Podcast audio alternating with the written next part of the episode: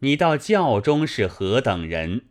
原来是川宫的高品进士钟大人，因圣驾玉楼观灯已毕，先同着一般的中贵四五人前去宫中排宴，不想遇着南该叫喊，抱在轿中进了大内。钟大人吩咐从人，领他到自己入职的房内，与他果品吃着，被我温着。恐防惊吓了他，叮嘱又叮嘱，那件心性喜欢小的，自然如此。次早，钟大人四五人直到神宗御前，叩头跪禀道：“好叫万岁爷爷得知，奴婢等昨晚随侍赏灯回来，在东华门外拾得一个失落的孩子，领进宫来。”此乃万岁爷爷得子之兆，奴婢等不生喜欢，未知是谁家之子，未请圣旨，不敢善辩，特此启奏。神宗此时潜心未要，正急的是生子一事，见说识得一个孩子，也倒是疑难之祥，喜动天颜，叫快宣来见。钟大人领旨，即到入职房内报了南该，先对他说：“圣旨宣召，如今要见驾嘞，你不要惊怕。”南该见说见驾，晓得是见皇帝了，不慌不忙，在袖中取出珠帽来，疑似昨日戴了，随了钟大人，竟来见神宗皇帝。娃子家虽不曾习着什么松呼拜舞之礼，却也情拳屈腿，一拜两拜的起手，喜得个神宗跌脚欢变，欲口问道：“小孩子，你是谁人之子？可晓得姓什么？”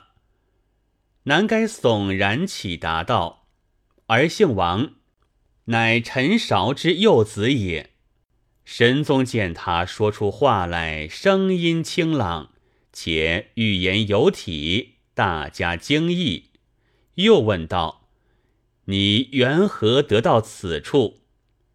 南该道：“只因昨夜元宵举家观灯，瞻仰圣容，攘乱之中，被贼人偷驮背上前走，偶见那家车胜，只得叫呼求救。”贼人走脱，臣随钟贵大人一同到此，得见天颜，实出万幸。神宗道：“你今年几岁了？”南该道：“臣五岁了。”神宗道：“小小年纪便能如此应付，王韶可谓有子矣。昨夜失去，不知举家何等惊惶。”朕今即要送还汝父，只可惜没查处那个贼人。南该对道：“陛下要查此贼，一发不难。”神宗惊喜道：“你有何见可以得贼？”南该道：“臣被贼人驮走，已晓得不是家里人了，便把头戴的朱帽除下藏好。那朱帽之顶。”有陈母将绣针彩线插在其上，以压不详。臣此时在他背上，想贼人无可继任，就于除帽之时，将针线取下，密把他衣领缝线一道，插针在衣内，以为暗号。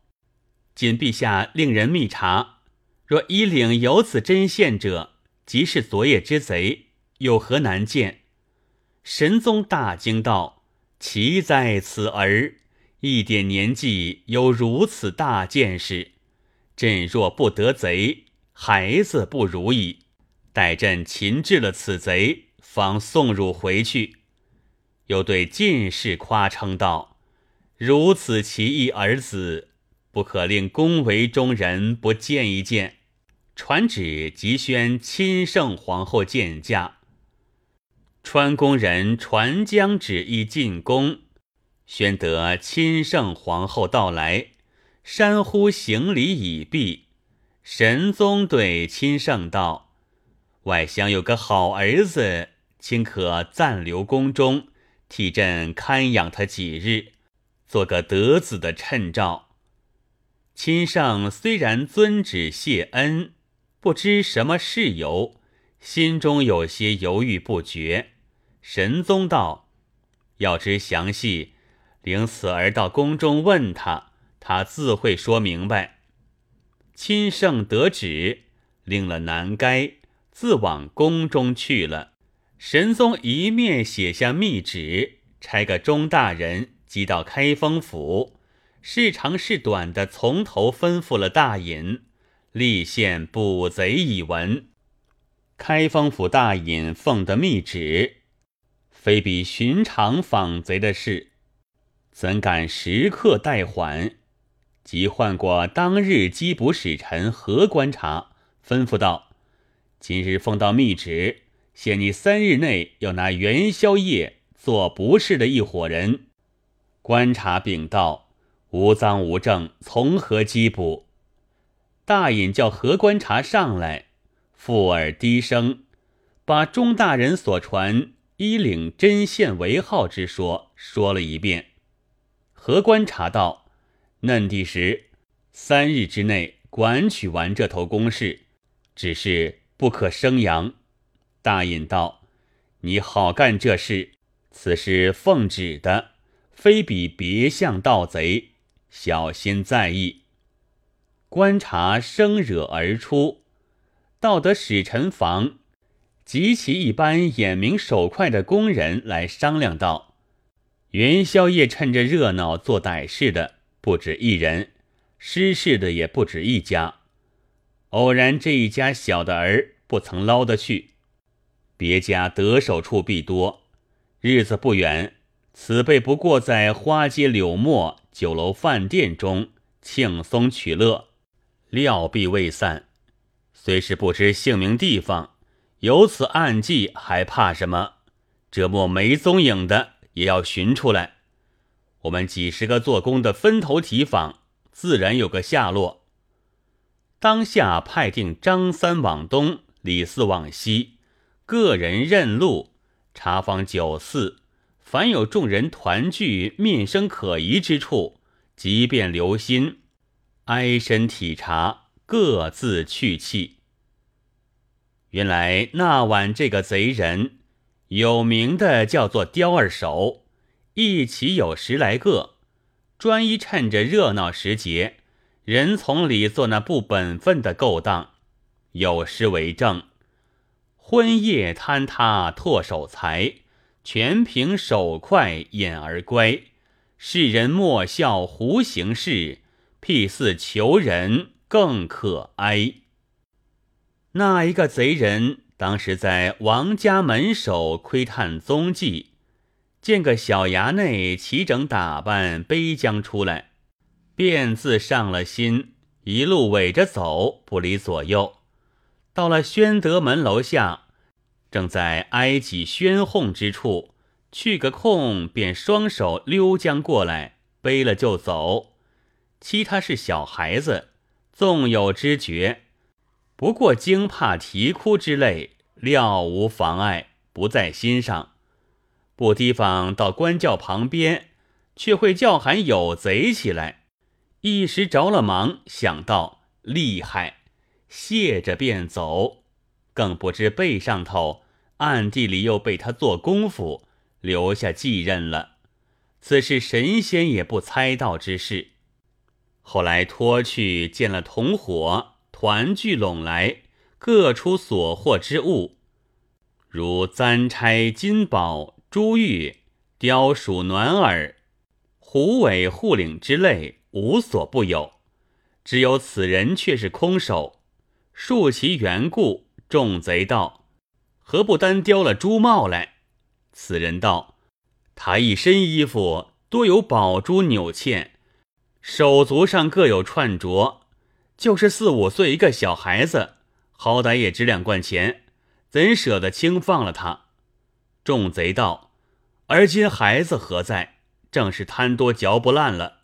此人道：“正在那家教边叫喊起来，随从的虞后、虎狼也似，好不多人在那里，不都入身子，便算天大侥幸。还望财物嘞。众贼道：“果是厉害，而今幸得无事，弟兄们且打平火，吃酒压惊去。”于是，一日轮一个做主人，只拣饮辟酒物，便去畅饮。是日，正在玉金园旁边一个酒屋里头欢呼畅饮，一个做工的叫做李云，偶然在外经过。听得猜拳划指、呼红喝六之声，他是有心的，便学进门来一看，见这些人举止气象，心下又十分瞧科，走去做了一个独副座头，叫声买酒饭吃。店小二先将展住安顿去了，他便站将起来，背着手踱来踱去。侧眼把那些人逐个个去将去，内中一个果然衣领上挂着一寸来长短彩线头。李云晓得着手了，叫店家且慢烫酒，我去街上邀这个客人一同来吃。忙走出门，口中打个胡哨，便有七八个做工的走将拢来，问道：“李大。”有影响吗？李云把手指着殿内道：“正在这里头，已看第十了。